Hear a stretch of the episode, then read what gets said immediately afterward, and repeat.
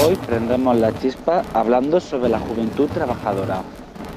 Orgulloso de estar, orgulloso de estar entre el proletariado. Es difícil llegar a fin de mes y tener que sudar y sudar para ganar nuestro pan. Buenas tardes, soy en Chispa Roja, programa promovido por Unificación Comunista de España, que es la su revista, la revista política. Eh, tenemos una nueva tertulia donde hablaremos sobre la situación de la precariedad juvenil, la ley Rider, la reforma laboral y el salario mínimo eh, interprofesional. Y tenemos aquí a nuestros invitados, a Lola Lloreda, a Lola, secretaria de formación de CGT en Andalucía, Ceuta y Melilla. Buenas tardes, Lola. Hola, buenas tardes. Bien, el siguiente, nuestro siguiente invitado es Daniel, portavoz de Riders por Derechos. Muy buenas tardes, Daniel. Hola, buenas tardes. Gracias por invitarnos. Y tenemos también a Eduardo, portavoz de Ruge. Buenas tardes, Eduardo.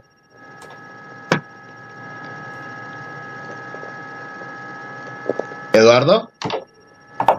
Hola, buenas tardes. ¿Qué tal? Bien, y ahora sin más, vamos a empezar. Eh, tenemos una serie de preguntas, que esto ya lo habréis visto, no, eh, lo habéis visto, y ahora que os voy a comentar.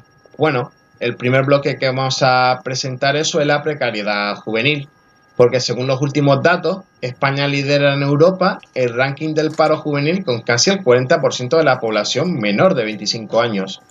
Pues, ¿cuáles consideraríais que son las principales causas de este paro juvenil? ¿O qué medidas proponéis o qué cuestiones veis necesarias para revertir esta situación? ¿Qué piensas tú de esto, Lola? Bueno, son muchísimas las la causas ¿no? las que nos llevan a que los niveles o los datos que se nos presentan en cuanto a, estar en el ranking del paro juvenil, estemos hablando sobre un 40%, eh, son muchas las causas, pero una de nosotros por lo que hemos ido siempre analizando, lo que vamos viendo y, y hablamos con, con, la gente joven, eh, una de las causas es la baja calidad de los, de los empleos, ¿no? Son, padecen muchos jóvenes hoy en día, las condiciones de, de trabajo son cada día más precarias y bueno, pues también se limita mucho lo que son las oportunidades ¿no? a la hora de, de acceder a, a, lo que es el empleo. Luego se desajusta mucho lo que es la, la oferta que hay y, y la demanda de, de, trabajo con los niveles educativos que, que tiene nuestra gente joven. Eh, estamos hablando que hay muchísima gente que tiene un nivel educativo grande, ¿no? Eh, aunque luego también podríamos hablar, que hay, hay varios, hay varios varios polos, ¿no? Hay gente que tiene mucho nivel educativo y luego también estamos, eh, España también lidera, eh, bueno, no somos los, los número uno, somos el número dos en el ranking en cuanto a lo que es el abandono escolar, ¿no? Nuestra gente joven también abandona, tiene mucho abandono escolar y, y, la formación no llega ni siquiera a terminar lo que es la, la ESO. Entonces, eh, es lo que estaba diciendo, ¿no? El desajuste que hay entre la oferta y la demanda con el nivel educativo que hay, ¿no? Eh, los despidos también, ¿no? El abaratamiento de los despidos, lo que son las reformas laborales, las dos, que son malísimas en este sentido, porque como se ha abaratado el despido, pues claro, es una forma de quitarse a, sobre todo a la gente joven, eh, del medio de una forma muy, muy rápida. Eh, los, los, trabajos cada día son más precarios, son más, eh, son más cortos y y bueno, otra de las cosas, eh, los puestos, de, a la gente joven, los puestos que son remunerados, se los, los cubren las personas que son becarias, ¿no? Entonces, eh, puestos remunerados que, que otra persona se le está se le están ofreciendo con una remuneración mucho mayor, a la gente joven eh, se le ofrece a través de, de, de, ser becario o becaria. Entonces, eso también pues es un, un problema ¿no? que, que nosotros encontramos como organización. Importantísimo las la dos reformas laborales también. Y, y, bueno, ya no sabría, vamos a ir si mismo el debate y vamos entre todas enriqueciendo el debate. Bueno, sí, eh, continúa, Daniel. Te iba a dar sí. la palabra a ti. Eh, un poco, a ver, las, el, porqué de este paro es, es, muy complicado y complejo. Em, seguramente viene determinado por muchísimos factores. Básicamente, el que nosotros vemos es que tus, tus, primeras experiencias laborales son, como ha dicho Lola, ¿no? Eh, a través de prácticas eh, muchas veces no remuneradas en las empresas y además está el tema de los falsos becarios, que estás cubriendo puestos estructurales eh, con un contrato de formación. Por lo tanto, las empresas aquí eh, se ahorran muchísimo dinero y, es una manera de desincentivar que gente joven pueda entrar eh, con contrato laboral en, las, empresas. De esta manera hay una rotación muy grande y entran muchos jóvenes, pero que duran pues, lo que duran las prácticas y, las, las, las, formaciones de becarios. En ese sentido, pues creemos que las, las, las contrataciones de becarios deben, deberían de quitarse y las empresas deberían contratar a esta, a esta gente, obviamente, con un periodo de formación, como es obvio, pero deberían pasar a plantilla y no renovarse cada seis meses como, como hacen continuamente. Esto ligado a que cada vez la gente se jubila más tarde y ahora además se está incentivando que la gente se jubile más tarde, pues hace que, que, no, hay, que no se liberen puestos de trabajo de gente mayor, por lo tanto es más difícil que la gente joven eh, pues encuentre un trabajo, ¿no? Lo que creemos que se debería hacer es incentivar que la gente se jubile antes para eh, dejar espacio a, que los trabajadores jóvenes eh, pues puedan alcanzar un, contrato laboral mucho, mucho antes que ahora. Esto ligado a la, extrema temporalidad em, que hay en, el, bueno, en, estructuralmente en el mercado laboral de España, la precariedad, las subcontratas, las, las ETT, hace que, que en, en, periodos puntuales pues baje el paro, pues como en, en verano eh, y algunas campañas de, pues, fiestas de, diciembre, etcétera, pero durante el resto del año la, la, la, contratación baje y afecte directamente mucho más a los, a los jóvenes. Que sí que es verdad que vamos teniendo trabajos, pero es tan precario y tan temporal que, no, permite, no permite vivir eh, dignamente. Obviamente, si a esto ya lo ligamos, que nos iríamos un poco del tema, pero si lo ligas a unos alquileres eh, por las nubes, unos sueldos por, por, los suelos, pues hace que, que la, el sector juvenil ¿no? Eh, esté peor que nunca y, y directamente dos generaciones se estén que la, generación que ya se comió la crisis del 2008 con la generación actual, eh, estas dos generaciones están, están condenadas a la miseria, literalmente. Entonces, nosotros proponemos que, que como ha dicho Lola, se, primeramente se deroguen las dos reformas laborales y se haga un, cambio estructural eh, en el mercado laboral actual en el que se prime las condiciones laborales dignas, se cumplan los convenios, no se despida y no se contrate como mano de obra barata de usar y tirar eh, por días o horas y que realmente se cree en empleos dignos. Eso acompañado con otras medidas sociales como el tema de la regulación de los alquileres, etcétera, creemos que es muy necesario para que estas dos generaciones y las que vienen no, no, no estén condenadas a la miseria como, lo, como parece que lo estamos actualmente. Luego, si queréis, hablamos de más cosas. Pero bueno, esta sería mi. Vale, de acuerdo. De esto. Vale. De todas maneras, habrá más preguntas, que no te preocupes. Y Eduardo, ¿tú qué piensas de esto? Vale, bueno, en primer lugar pedir, pedir disculpas a, todas las personas que nos están viendo y escuchando porque mi audio no, no, va a ser el mejor y mi conexión por desgracia tampoco, pero he tenido un pequeño incidente que me ha pillado en mitad de un viaje. Yo tenía que llegar a destino bastante antes de esta hora y, me he quedado tirado a mitad de camino y, bueno, me, he conectado y bueno, os pido disculpas si en algún momento se oye ruido de fondo o, así. Eh, bueno, creo que los dos compañeros, las dos compañeras han hecho eh, muy buen recorrido ¿no? del análisis de, la situación.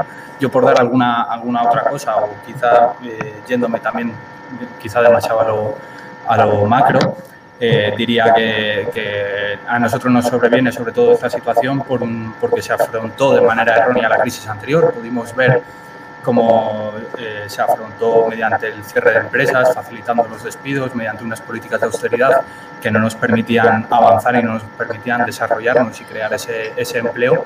Y hubo muchísimas generaciones de personas jóvenes que tenían que incorporarse al mercado laboral y se vieron impedidos. Eh, eh, para hacerlo. ¿Y, qué, y qué hacíamos eh, en ese momento? Pues seguíamos intentando estudiar, seguíamos intentando formar, eh, formarnos para no perder la rueda y que llegara nuestro momento, ¿no? nuestra oportunidad de, incorporarnos, que de ahí también todo el tema este de las prácticas y todo este modelo de prácticas que, como bien han comentado los compañeros, se, creó ¿no? a, raíz de esto, de esa necesidad de incorporarte, pues bueno, por lo menos aceptas unas prácticas para, para ver si suena la flauta y, bueno, después hemos visto que no, ¿no? que al final las empresas lo, utilizaban para, para evitar las contrataciones, para, para abusar de, esa modalidad.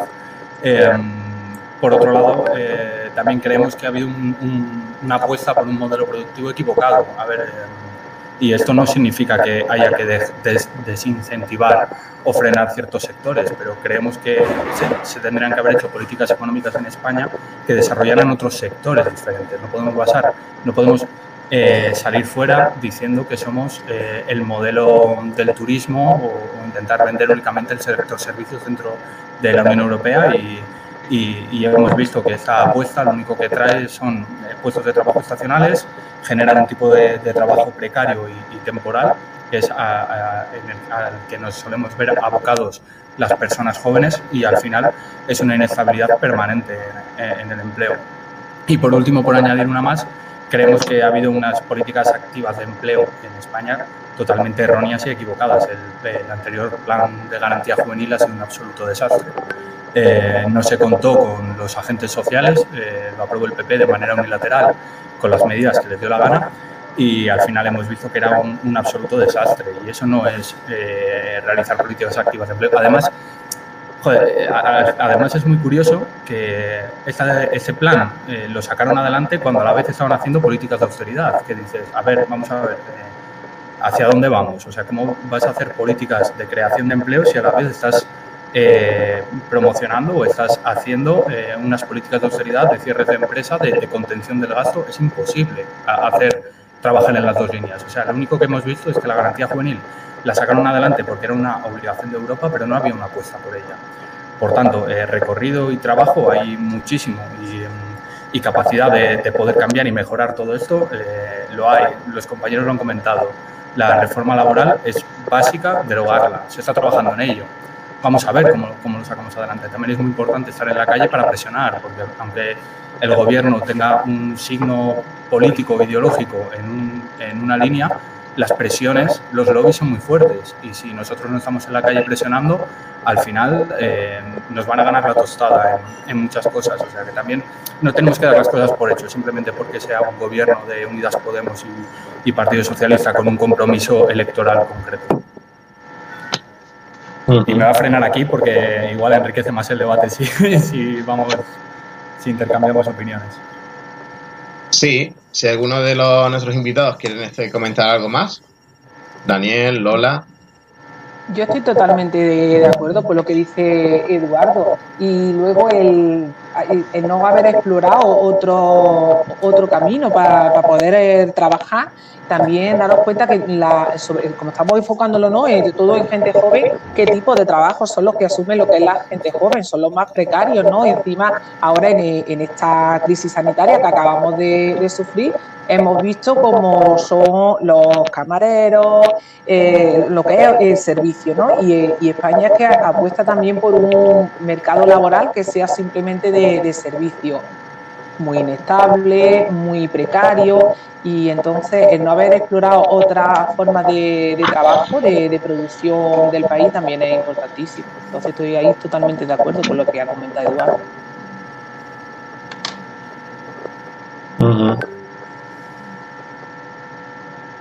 Vale. Daniel, ¿quieres comentar algo? Eh, no, no, no, no. me reservo para los siguientes puntos. Ah. Vale, sí, este, yo para cerrar estoy diciendo que me parece muy interesante, de hecho muy de acuerdo, este, de hecho los compañeros del chat están de acuerdo con la posición que estaba diciendo eh, Eduardo, sobre todo del sistema como lo habían planteado. en cuanto que básicamente de degradar eh, lo que sería en el mercado laboral aquí en el ámbito juvenil en España para seguir implantándonos eso, más, más medidas y seguir ganando prácticamente los los mismos y eso se ve en los hechos, como después, como lo has dicho Lola, en la introducción de los problemas en cuanto a eh, el ámbito de la, de la, de la, que sería la, la calidad de los propios empleos o también es el punto central, que aquí estamos de acuerdo no, en cuanto a esa derogación de la reforma laboral, que lo que ha hecho es más bien agravar y vulnerar los derechos de los propios trabajadores. Pues justamente esto es uno de los principales problemas que tenemos que, que resolver a, a día de hoy. Y ahora mismo eh, me gustaría ahora si a pasar al siguiente punto, que es sobre este, la, de la ley Rider. Eh, los Riders están calificados como falsos autónomos. O, ¿Cómo valoráis que existen este tipo de trabajadores que o qué consecuencias tiene? ¿Qué otro tipo de prácticas abusivas eh, os habéis encontrado? ¿O cómo valoráis que se aplique la ley Rider? Daniel, ¿qué piensas tú de estas preguntas? Em, bueno, sí, a ver, empezando por el principio, nosotros, em, como ya sabréis, y si no os lo, digo, eh, los riders somos falsos autónomos, significa que hacemos trabajos de, de, trabajadores por cuenta ajena, pero con el, con el, con las características de, con las obligaciones de un autónomo. Entonces, somos falsos autónomos, 48 sentencias judiciales, incluidas eh, 16 de Tribunales Superiores de Justicia y una del Supremo han determinado que, que nosotros somos trabajadores por cuenta ajena y debemos ser contratados como, como tal. Eh, en ese sentido, la, las victorias eh, a través de manifestaciones, huelgas, etcétera, y posteriormente en los juzgados, ¿no? en los tribunales, nos han dado la razón y parece que ya se va encauzando un poco el, el camino, ¿no? En este sentido, hace prácticamente un año se empezó a negociar la, conocida como Ley Rider, que lo que pretende es em, dar más argumentos para, tal y como han dicho los tribunales, que se nos garantice que seamos contratados y que seamos trabajadores por cuenta ajena, eh, está en su fase final, digamos, ¿no? del proceso em, legislativo y si bien es cierto que a nosotros nos parece eh, una medida necesaria, seguramente esta ley se ha quedado muy corta tal y como la planteábamos desde un inicio, ya que únicamente se habla de riders cuando de falsos autónomos se calcula que en España deben haber unos 300.000 aproximadamente. Entonces, em, vemos insuficiente en ese sentido que solo se hable de riders porque el, fraude de los falsos autónomos está se extiende a muchos otros sectores y afecta a muchos otros trabajadores. Estamos hablando de, médicos, eh, abogados, eh, profesores, montadores de, muebles, cuidadoras a domicilio, etc. Es un, es un fraude muy extendido. Es por eso que nosotros siempre hemos defendido que la ley tendría que haber ido mucho más allá, ya que los riders de por sí, eh, las victorias judiciales ya han declarado que somos trabajadores. Em, aún y así nosotros obviamente apoyamos que, este pequeño paso, aunque insuficiente, eh, siga, siga adelante y, es muy importante empezar a marcar unas líneas rojas para estas empresas para que sepan que el Estatuto de los Trabajadores no es eh, opcional su cumplimiento, es obligatorio porque eh, no podemos consentir que retorciendo el vocabulario e intentando vender la digitalización eh, nos pretendan inculcar eh, condiciones laborales propias del siglo XIX, que vuelva el trabajo a destajo. No puede ser que tú estés dos o tres o cuatro o cinco horas de, tu jornada laboral en la calle sin pedidos y que no te pague absolutamente nadie. No, no, no puede ser que si tú tienes un accidente no tengas una baja laboral, no puede ser que te despidan eh, gratis de un día para otro. Todas estas em, victorias mínimas que nuestros bisabuelos habían conseguido parece que ahora se, vuelven a poner entredicho y para nosotros es muy importante marcar una línea y una barrera para que este modelo eh, no se expanda muchos a, otros sectores porque es muy peligroso. Primeramente por las condiciones laborales de los trabajadores, porque es volver al trabajo de estajo, volver a condiciones laborales de hace siglos.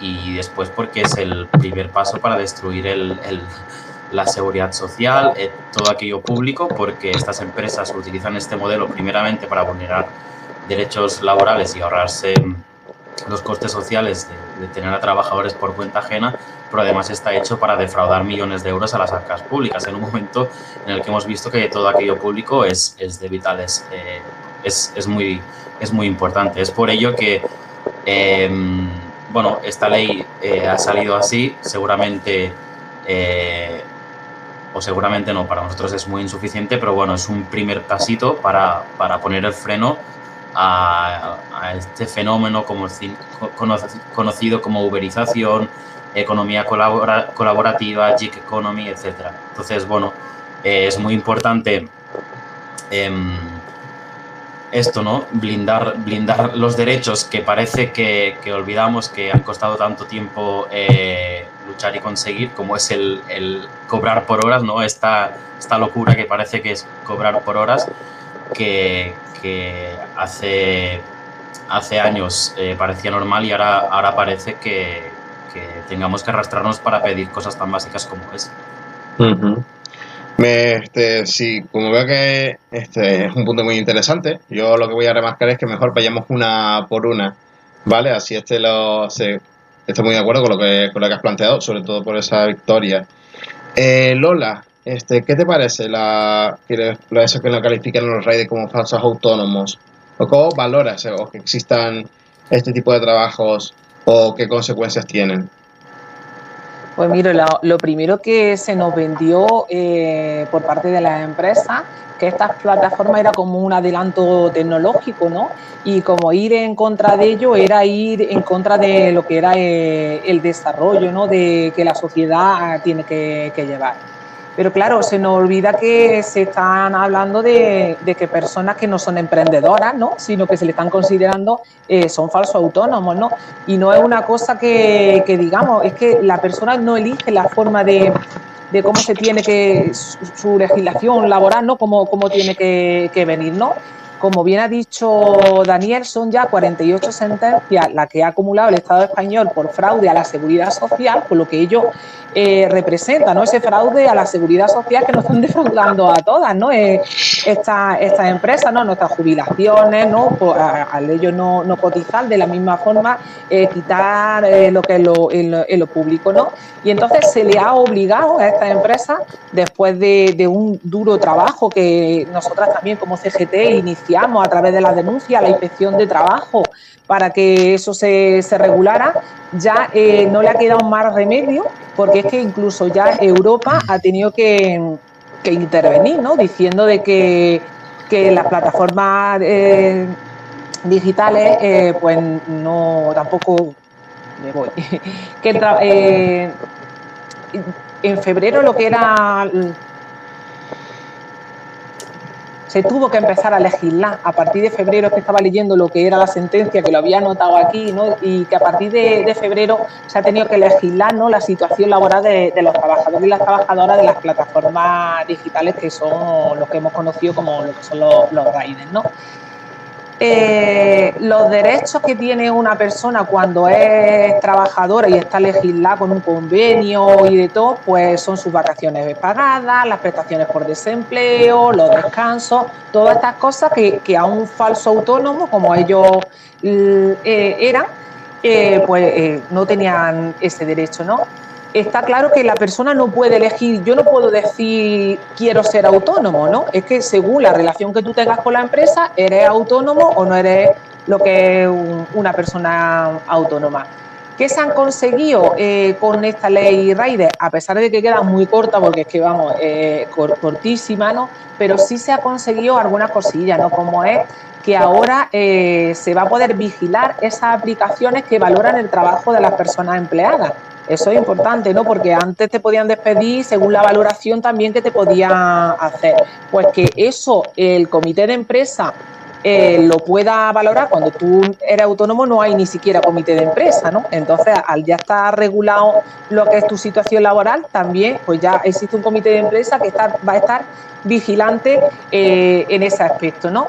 Eh, también lo que los perfiles de contratación, ¿no? antes no podríamos tener acceso y ahora eh, los delegados sindicales podemos tener acceso a los algoritmos también que se utilizan, ¿no? para, tanto para lo que es la valoración del trabajo como para la elección de los perfiles de, de contratación ¿no? y así evitar sesgos en la contratación. En definitiva, vigilar cualquier herramienta eh, de inteligencia artificial que pueda afectar a la hora de tomar decisiones que repercutan en las condiciones de trabajo ¿no? de, las personas. Y cuando ha hablado de que otro tipo de prácticas abusivas hemos podido encontrar, pues eh, ojo que lo que la ley indica es que las empresas han de informar ¿no? del tipo de algoritmo que se utiliza en la plataforma. ¿no? Nosotros podemos eh, mm, ver, pero también veis que las empresas nos engañan siempre como quieren. ¿no? la experiencia nos dice que las prácticas abusivas que, hacen lo que es la, empresa a la hora de camuflar información y todo esto. Eh, problemas también que nosotras hemos detectado que la ley no va a solucionar son las empresas pantalla, que, la ley eh, no prohíbe lo que es la, subcontratación. Entonces, todas estas empresas pantalla que ahora eh, pues sale como subcontrata de la contrata de la contrata, pues eso también hemos detectado que la ley no, no, lo, no lo regula, ¿no? Entonces, ha habido un gran avance, pero queda todavía muchísimo para controlar eh, a esto. Y hay y una cosa también importante que la ley no ha, no ha reconocido. Todas estas personas migrantes que, que trabajan que no tienen papeles y han estado produciendo para esa empresa utilizando las cuentas de otros raíces como una cuenta personal. No, es una práctica habitual, está prohibida y de, personas sin papeles, pero esas personas están produciendo para, para estas empresas. Sin embargo, la ley no se acuerda de estas personas a la hora de legalizarlos y reconocerlos también como trabajadores que, que han sido ¿no? y trabajadoras. Y bueno, yo por mi parte, desde CGT, que hacemos un llamamiento a los trabajadores y a las trabajadoras raíces para organizarse, para no permitir que la patronal pues siga haciendo lo que quiere. Vale. Eduardo, eh, acabamos contigo en cuanto a la pregunta. Eh, ¿Qué opinas sobre esto? Vale, eh, bueno, continúo. Bueno, como siempre, mis dos compañeros la verdad es que hacen un recorrido muy bueno de, toda la realidad, así que voy a intentar dar alguna anotación que otra, ¿no? Que igual, igual me repito, pero, pero ya me disculparéis con ello. el gran problema que tenemos es el, el, modelo, el modelo de negocio que, que, necesitan o que tienen montado para poder desarrollarse. Es decir, ellos necesitan un volumen muy grande de personas a disposición para poder dar ese servicio tan inmediato. Por eso, bueno, lo ha comentado muy bien eh, Daniel, ¿no? Eso de tener que estar mirando el móvil durante horas esperando a que te entre un pedido y, igual, ¿y quién me paga esas horas? ¿no? pero es que de eso viven ese, ese tipo de empresas, necesitan tener un volumen muy grande de gente. Por eso, eh, en cuanto planteas la posibilidad de laboralizar ellos ven que los números no les cuadran, ellos ven que eh, al final eh, tener este mismo volumen de gente con un salario, eh, pues haría caer su modelo de negocio. El problema es que no pueden entrar en España con este modelo de negocio, no pueden intentar desarrollar un modelo de negocio. Y es lo que no hemos sabido decirles como sociedad, o lo que hemos tardado mucho en decirles, oye, a mí me parece muy bien que quieras desarrollarte como empresa y que quieras invertir en España o que quieras sacar una startup o lo que sea, pero con las condiciones, con las reglas de juego que tenemos montadas. O sea, no vengas a, inventarte tú eh, unas relaciones laborales que no existen en España, no vengas a precarizar el empleo en España y encima me culpes a mí de que no quiero eh, ver tu, tu, avance, lo ha dicho muy bien antes Lola, ¿no? tu, tu avance y tu desarrollo tecnológico y que, que viene muy bien para para, para el progreso. El gran problema que tenemos es este, ¿no? el, cómo han intentado entrar. Eh, sabían de sobra que, que, estaban incumpliendo la ley, sabían de sobra que eran falsos autónomos. El problema es que hasta que hemos conseguido que, que todo esto se visibilice, eh, todo este recorrido judicial que, que hemos realizado, eh, también a través de las inspecciones y demás, han pasado muchísimos años en los que estas empresas han ido obteniendo beneficios y beneficios y ahora cuando, ahora cuando llegamos a este punto sacamos la ley, que como bien ha comentado Dani, es una ley que queríamos que llegara más lejos, por supuesto. Lo primero que eh, recogiera todas las plataformas, no, no solamente las de reparto. ¿no? Eh, ahí se han quedado ciertas cosas en el tintero, pero ahora que eh, se va a implementar o se va a desarrollar, vamos a ver cómo sale y vamos a ver por dónde salen este tipo de empresas, porque vendrán con otro modelo o vendrán con otras cosas, porque no les vale esto.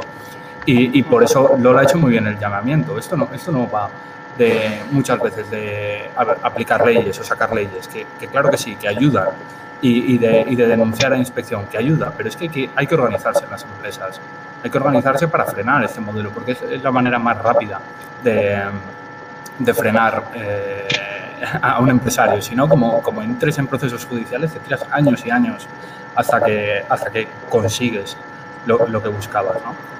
Em, bueno, yo creo que he, hecho, he intentado no, tocar tanto lo, que decían los compañeros, ¿vale? Porque, porque bueno, y, un, último apunte que sí que tengo aquí que me parece interesante es que la, eh, ley, eh, que como bien ha comentado Dani, eh, hay, hay alguna cosa que se podría mejorar, pero que introduce cosas muy interesantes, ya no solo la, la laboralidad, que esa ya estaba reconocida por las sentencias, eh, introduce todo el tema de los algoritmos y el acceso a los algoritmos por parte de los delegados sindicales, que es algo muy interesante, pero además eh, también hemos dado un golpe encima de la mesa a nivel internacional. Es decir, es una ley que, ha salido en España, pero que muchísimos otros países eh, no tienen ni, ni, siquiera planteada. Y esto también puede servir para, para, que sea un modelo a aplicar en otros lugares. O sea, también puede servir para, para esa presión internacional y, y que al final nos llevemos el, el, el, asco a nuestra sardina, ¿no? que se suele decir, porque el planteamiento en muchos otros países era en una dirección muy diferente y eso también hay que tenerlo en cuenta, que esta ley puede servir para esa, para esa presión o ese equilibrio internacional. Yo he apuntado una cosilla más eh, con lo que ha dicho Eduardo, ¿no? que las empresas van a seguir buscando ellos su, su manera de seguir haciendo lo que es el, negocio. Y es por ello que lo que es Globo ha abandonado lo que es la COE ¿no? y está creando una asociación de, empresas de reparto, lo que supondrá que en poco tiempo la creación de la patronal del sector, ¿no? Eh, y es probable que este nuevo lobby eh, pues ser tener su convenio colectivo sectorial en breve, negociar, que este es el peligro, con los sindicatos amarillos a su servicio, ¿no? Y como pasó hace ya tiempo, ¿no? Con lo que son las empresas de multiservicio, la de los convenios de grandes superficies y almacenes. Es decir, que es que las empresas van a siempre buscar lo que es la forma de, cómo seguir haciendo beneficio para su bolsillo, ¿no? Nada más que eso. Daniel, ¿quieres comentar algo más? ¿Quieres añadir algo más? Sí, bueno, un poco en la línea que, que, han dicho Eduard y Lola, es que tampoco vamos a permitir que sustituyan un fraude por otro, ¿no? El fraude, el fraude de los falsos autónomos por el fraude de la cesión ilegal de trabajadores.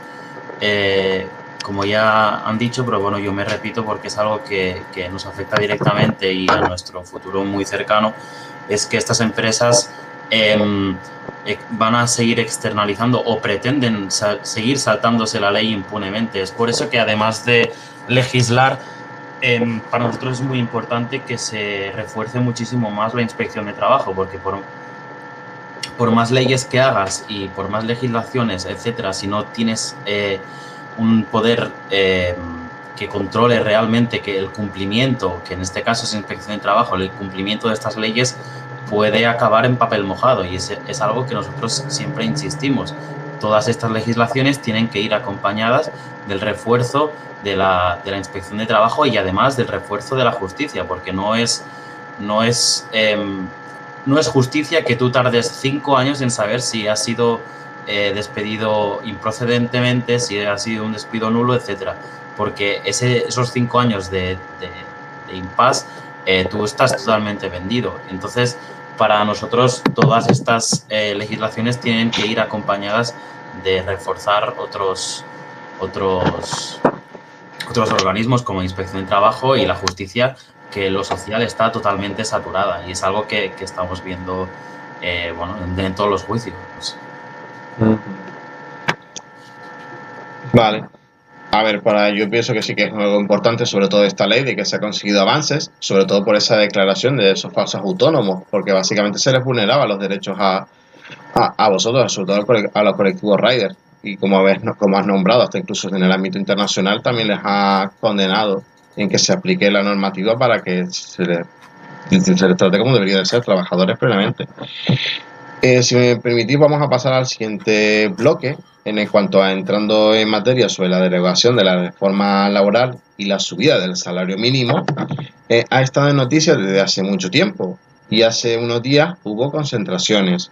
¿Qué supuso la reforma laboral de Rajoy para el empleo juvenil? ¿Y qué cambios produciría la subida del salario mínimo interprofesional? Mm, Eduardo.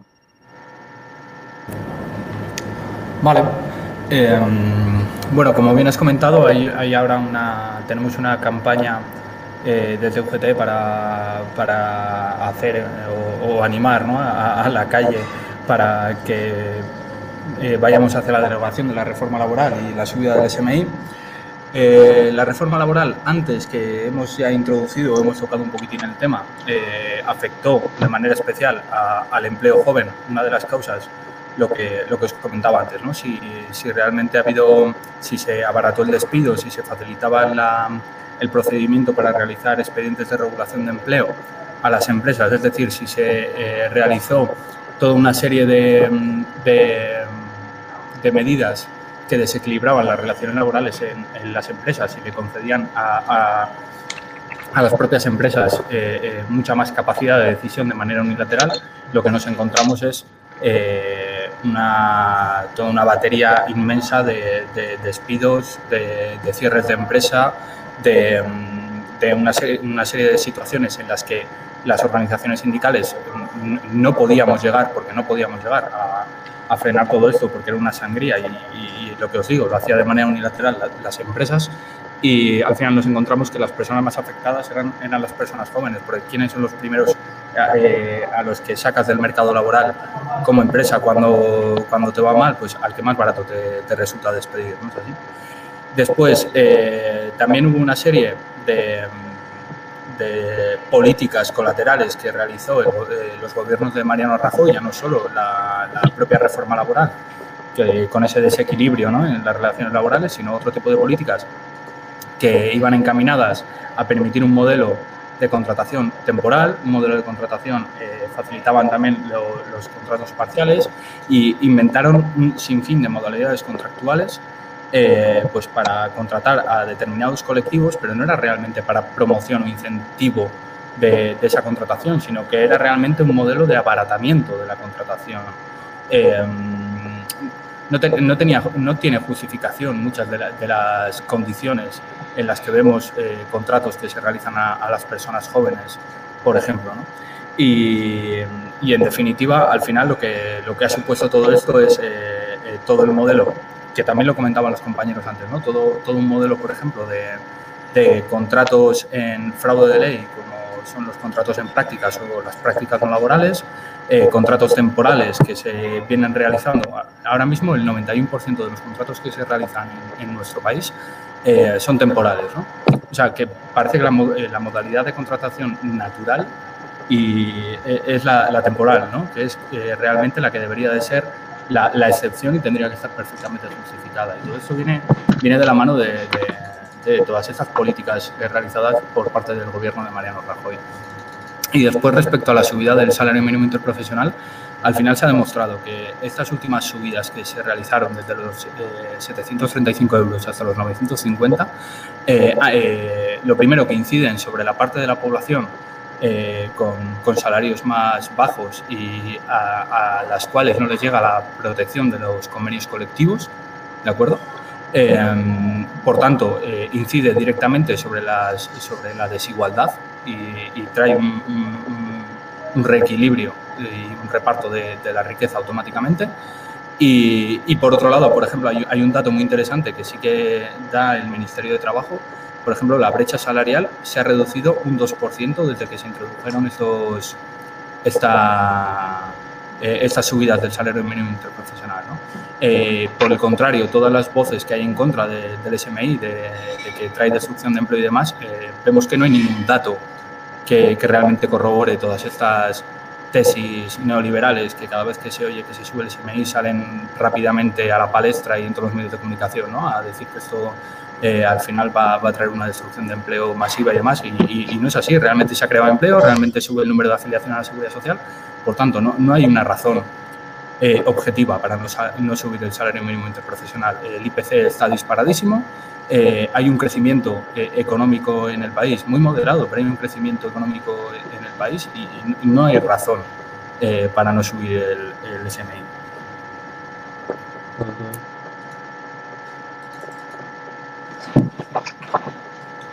Vale. Eh, Daniel, ¿qué piensas sobre esto? Sí, bueno, en el tema de las reforma, reformas laborales, a mí me, llama, me, me gusta llamarlo reformas porque hace falta recordar que no es solo la reforma laboral del PP, sino la reforma del 2010 de Zapatero que también abarató el despido. O sea que aquí hay dos reformas laborales que han, han destruido los derechos de la clase trabajadora, no lo, no lo olvidemos porque no es solo uno.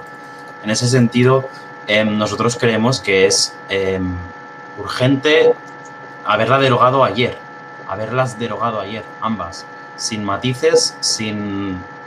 Bueno, mejor porque a veces, a veces em, se intenta jugar con el vocabulario, ¿no? Eh, vamos a eliminar los aspectos más lesivos, no, no, no, hay que derogar las dos reformas laborales que lo que hicieron es destruir empleo y destruir condiciones laborales de la clase trabajadora en general.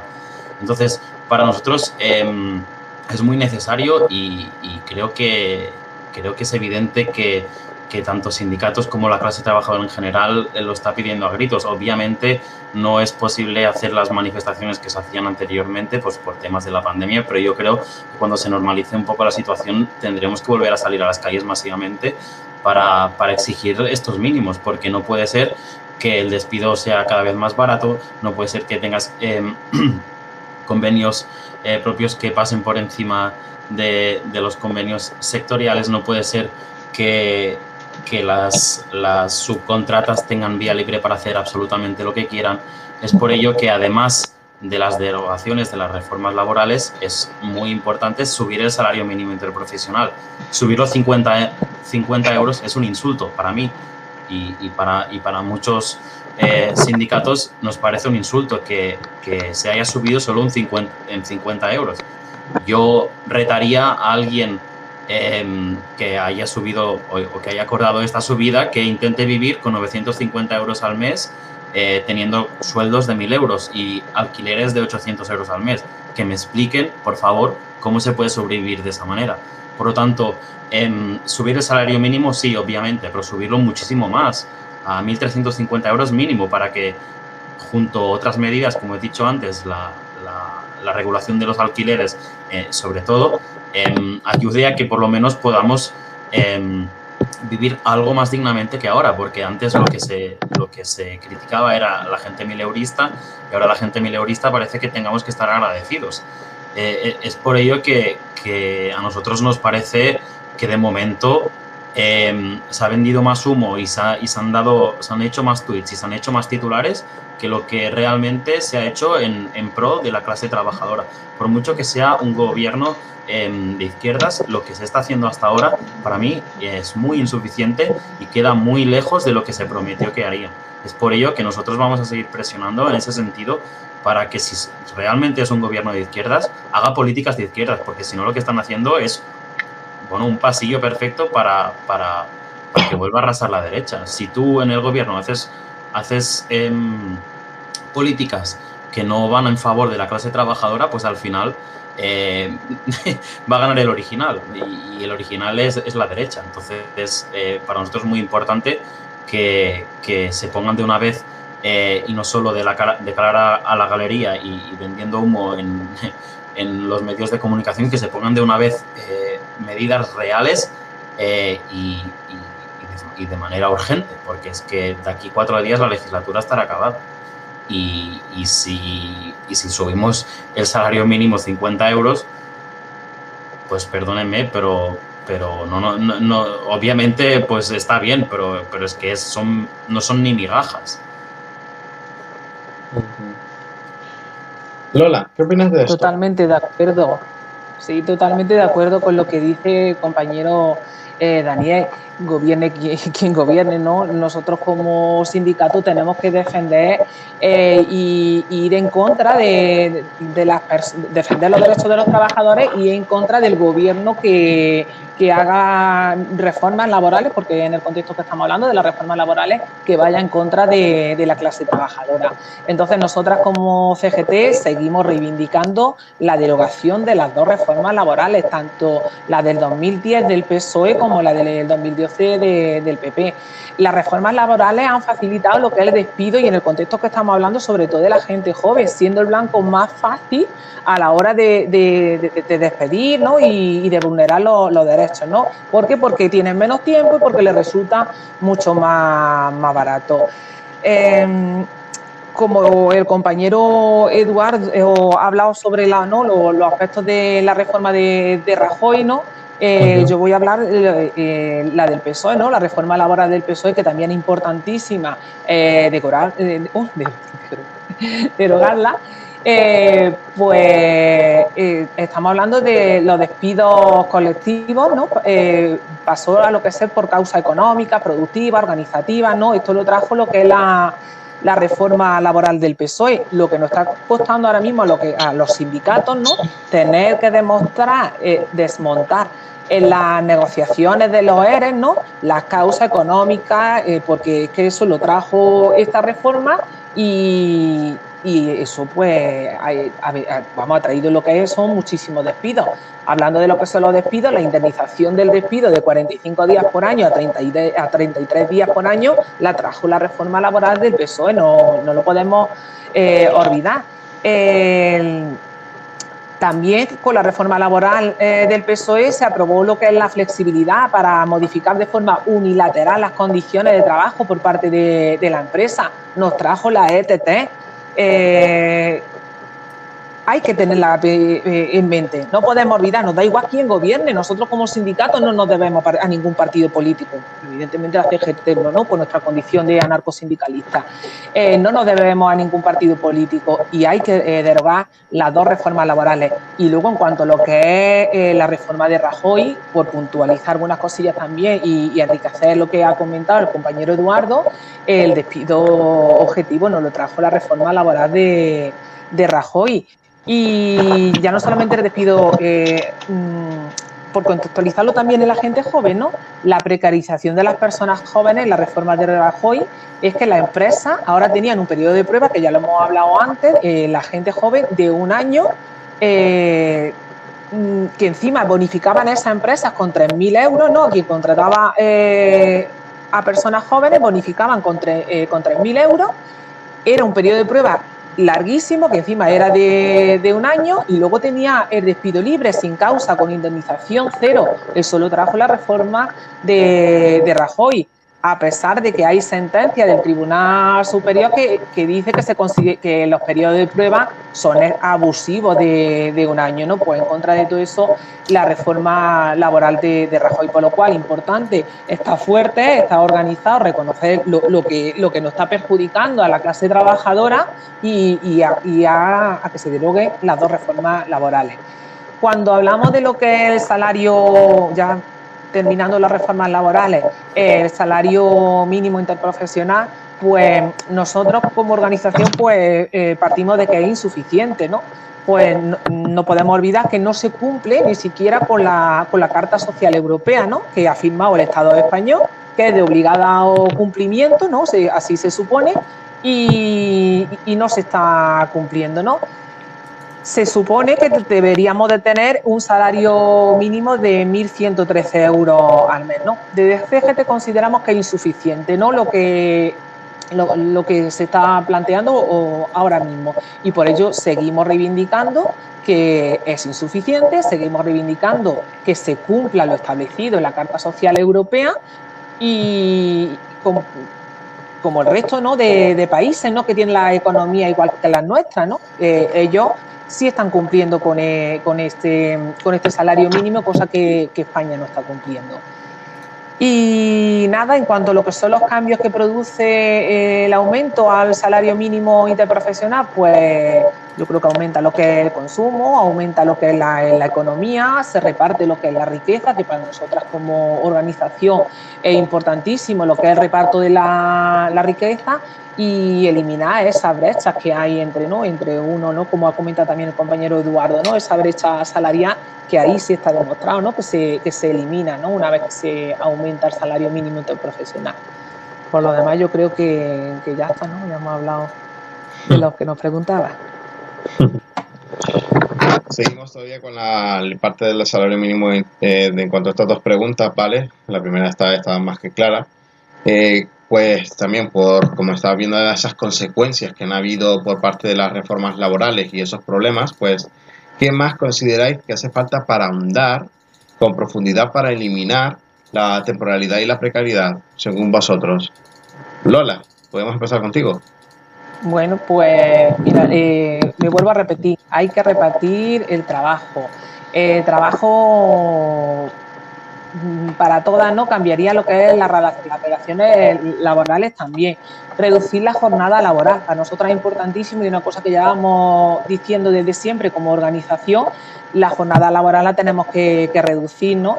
y es una de nuestras reivindicaciones porque como ya sabemos cada día se automatizan más los procesos de, de producción pues no hay trabajo para todas y el trabajo hay que, que repartirlo. Importantísimo la organización de la clase trabajadora hay que relacionarse con los compañeros y con las compañeras, hablar.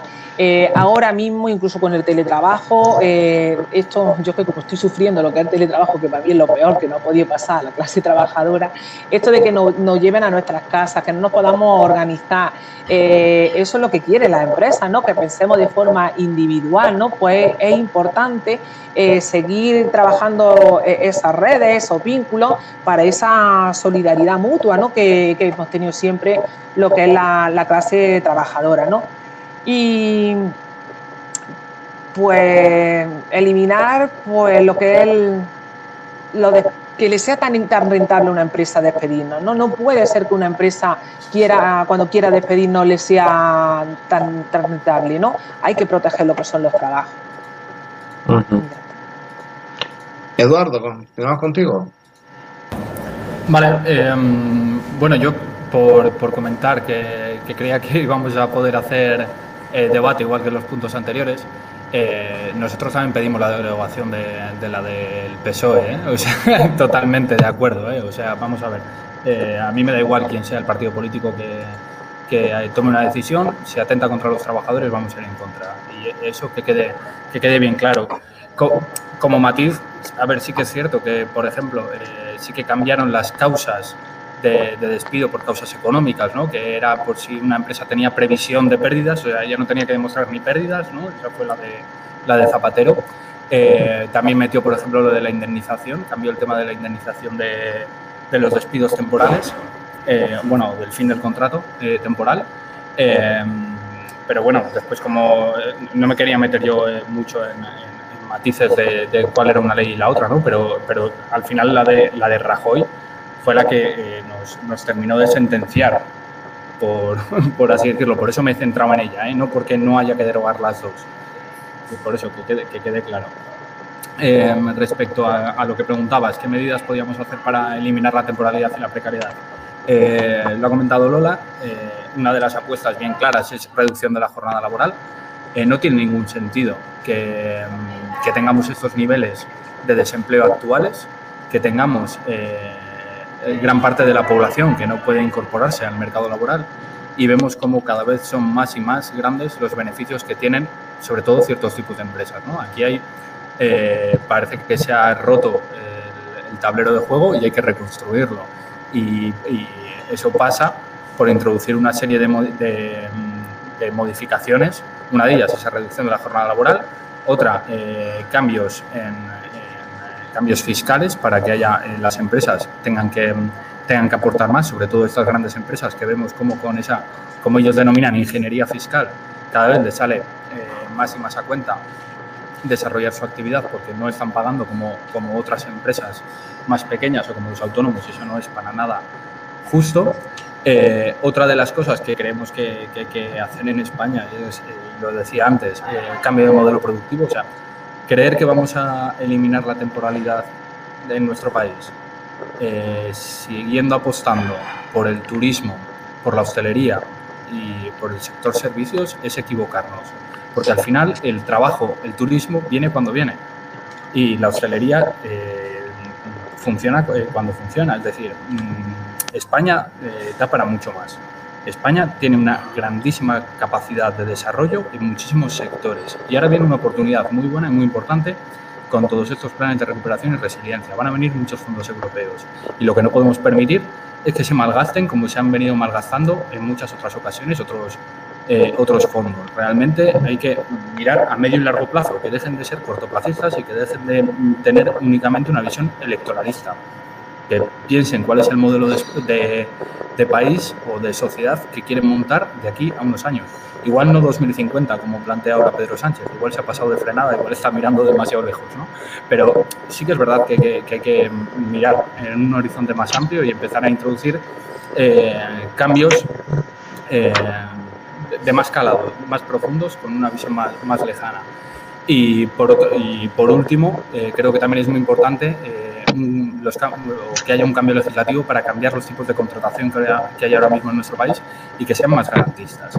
Que, que realmente eh, se pueda apretar un poquitín más en las causas que definen cada uno de, de este tipo de contratos para que no se puedan hacer contratos temporales de manera general y ya está y, y que cueste después tantísimo eh, actuar sobre ello. Eh, yo creo que ahí también tenemos campo y recorrido y, ahí podemos hacer un, buen trabajo para, para cambiar y, eh, los tipos de contratación que hay ahora mismo en nuestro país y que sean más garantistas. Daniel. Sí, bueno, yo creo que ya se han dicho muchas cosas interesantes. Em, simplemente volver a, recalcar el tema de, de las subcontratas y las ETTs porque son, son las máquinas actuales de, de, crear trabajadores precarios, eh, de, asfixiar al, trabajador y de, de destruir las, las, las, relaciones laborales y los derechos que, que, tenemos, porque no puede ser que empresas Em, que necesitan continuamente trabajadores lo hagan a través de subcontratas y así se, se, ahorren eh, bueno, subcontratas, ETTs, empresas pantalla, falsas cooperativas, todo esto. Em, yo creo que es uno de los pilares que se debe, se debe tocar ya porque es una de las maneras de, de, evaluar los derechos de la clase trabajadora. Eh, obviamente, em, también está el tema de la, de la de la temporalidad también incluso sobre todo eh, mucho mucho mucho más potente en el, sector de las administraciones públicas no porque a veces parece que, son las empresas privadas quien quien usan este fraude pero hace falta recordar que la administración pública es una de las mayores eh, contratadoras con este con esta medida no no, no hace fijos eh, a sus trabajadores y, eso eh, afecta a miles de, trabajadores. No es posible que tú en la misma empresa lleves 20 años y lleves encadenados 200 eh, contratos. No, e, es, inadmisible eh, y más viniendo de la administración, que se supone que debería ser ejemplarizante. ¿no? Es por ello que, hace falta un, bueno, un, revuelco a todo para, para, que la gente que tenga trabajo pueda vivir dignamente, porque ahora eh, estamos viendo como, como antes tener trabajo sí que te garantizaba una estabilidad eh, económica, pero ahora incluso teniendo un trabajo eh, no te garantiza absolutamente nada y se está creciendo aún más en el, lo que se conoce ¿no? como los trabajadores pobres, ¿no? gente que tiene trabajo pero, pero que sigue siendo pobre, cuando antes se, se supone no, era, era, era mucho más fácil tener trabajo y no ser pobre. Entonces esto parece que es algo que, tenemos que volver a recuperar, tristemente, pero, pero es que es así. Entonces, bueno, yo creo que con todo lo que se ha dicho es... es yo me quería guardar, guardar una, una, una, un apunte que, que creo que, que, es importante que diga, pero lo, lo, voy, a, lo voy a decir al final de, de la, la entrevista, que, creo que es aquí, aquí nada, pero que es, es algo que ya, que ya se ha dicho, ¿no? insistir en el tema de la organización en los puestos de trabajo. Sí, me parece importante, sobre todo he visto varios puntos, yo estoy muy de acuerdo con ellos, sobre todo en la parte de organizarse y de las consecuencias como hemos visto, ¿no? En cuanto a de que aunque se haya subido un poco, hay que seguir persistiendo, porque al fin y al cabo lo que nos dan este es como una pequeña duda o ayuda o una pequeña migaja.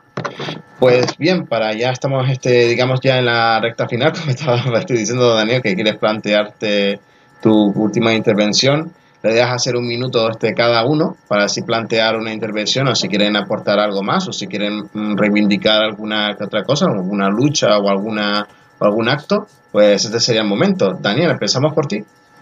Sí, vale, no, simplemente era decir algo que, que es obvio y que, y que, ya se ha dicho en esta, en esta charla, ¿no? Que es el, la importancia de organizarse en tu puesto de trabajo, la importancia del sindicato, la importancia de, militar y de participar en las asambleas de trabajadores, la importancia de, construir en, los puestos de trabajo con los compañeros, eh, pues eso, tejer comunidad y, que, y que el sindicalismo es la manera eh, más potente de defender los derechos de la clase trabajadora, porque es que es la definición del sindicato. ¿no? Nadie, nadie va a luchar por ti si, si no si no lo haces tú. Entonces, eh, simplemente recalcar eso, ¿no? En un momento en el que parece que, que, el sindicalismo no es tan importante, yo creo que es más importante que nunca y que, y que debemos volver a tener la fuerza que, que, se había tenido antes y que ahora obviamente con la pandemia parece que se ha perdido, pero yo creo que, hay que volver a, a, darle la importancia que, tiene la organización en los puestos de trabajo a través de los sindicatos. Lola.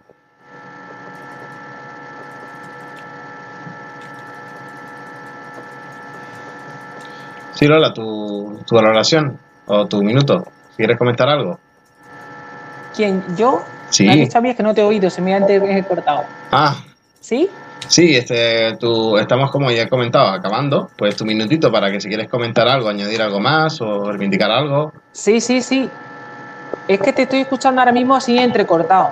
Eh, ah. Sí, claro, comentar. Eh, en el contexto no lo que estábamos hablando. Yo siempre digo del contexto para no, para no salirnos, ¿no? Eh, la gente joven, ¿no? Estamos hablando de la gente joven, la situación laboral de la gente joven y se nos olvida siempre eh, contar con la gente joven, que participe lo que es la gente joven. La gente joven cada día participa menos, no tiene esa, e, esa cultura de, participación. Por eso es importantísimo que nos organicemos y, que la gente joven se organice ¿no? por sí sola, ver cuáles son sus reivindicaciones, cuáles son sus, demandas, ¿no? y que la gente, ellos sean lo que, lo que decidan eh, organizarse que se cuente con ellos. Hay que incentivar desde las administraciones públicas eh, lo que es la participación, ¿no? Porque la voz de, la gente joven que no la escuchamos por, ningún sitio, ¿no? Y mm, no podemos seguir avanzando si, eh, la legislación sin contar con, con ello. Necesitamos trabajar todas. Mm, cada día hay, hay menos trabajo, hay que repartir eh, el, trabajo, no podemos estar hablando ¿no? de que no hemos tocado nada de la jubilación, ¿no? Hemos hablado del fraude, de la seguridad social y de todo, de la empresa de raíz de, todo, pero al fin y al cabo también hay que hablar sobre eh, la jubilación, ¿no? Por meter algún eh, tema más no podemos estar trabajando tantísimo, eh, perdón, trabajando tantísimos años y que la gente joven no, no se incluya en el mundo laboral, ¿no? Entonces es una, una, cosa que no podemos perder tanto, perder de vista y, y sobre todo volver a incidir la organización. Tenemos que organizarnos, tenemos que seguir reivindicando todas las organizaciones eh, que hay, ¿no? Me da igual del color que sea ni, ni para dónde mire. Hay muchos puntos en los que confluimos y vamos a ir avanzando todas juntas y en, lo que confluimos vamos hacernos fuertes en eso, ¿no? Y, y ya está, agradecido la intervención. Eduardo, acabamos contigo. Muy bien, pues bueno, eh, aprovecho también para, para agradeceros el, haber contado con nosotras, felicitaros por, por este espacio que, que, habéis creado, que es, que, que, es enorme y es tremendo. Yo iba a ir también por la línea de la, de la organización, de que nos organicemos, pero como los dos compañeros han ido por lo mismo y también me quiero ir con un mensaje positivo, pues también decir que, creo que ahora mismo hay muchas oportunidades. O sea, venimos de un periodo muy malo, venimos de un periodo de contención y de resistencia muy grande, pero ahora hay oportunidades.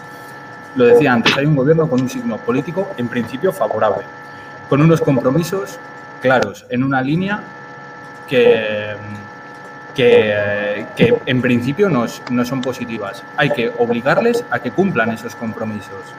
Esto no va a venir solo, hay que eh, presionar y hay que fiscalizarles igual que, igual que a todos los demás. Pero no hay que perder eh, de vista que toda esta proyección, todo este, todo este recorrido que se abre ahora mismo con todos los fondos europeos, eh, tenemos a un gobierno que lo tiene que gestionar o ha prometido que lo va a gestionar con una perspectiva de justicia social y redistribución de la riqueza. Que sea cierto, obliguémosles a ellos y si esto es así, vayamos adelante y empujemos, porque realmente puede venir, pueden venir oportunidades. Yo este mismo, este mismo periodo o, este mismo eh, plan, eh, si lo hubiesen cogido eh, otros, ahora mismo estaría bastante, bastante asustado por, por, las políticas que podrían desarrollar. Y simplemente es decir eso, que eh, seguiremos estando encima de ellos, les, les, seguiremos obligando, como les obligamos siempre, a que, a que vayan cumpliendo, pero que, que de aquí podemos, podemos coger una oportunidad para, para salir y para, y para desarrollar. Y muchas gracias de nuevo. Muchas gracias a vosotros y ya hemos prácticamente acabado. Eh, nada más que añadir, sino que si os ha gustado esto, pues lo podéis ver después y nos veremos en la próxima tertulia. Hasta luego. Muchas gracias. Gracias, muchas gracias por invitarnos. Gracias, gracias, hasta luego. Hasta luego. Your time to shine, your time, your time to shine, your time.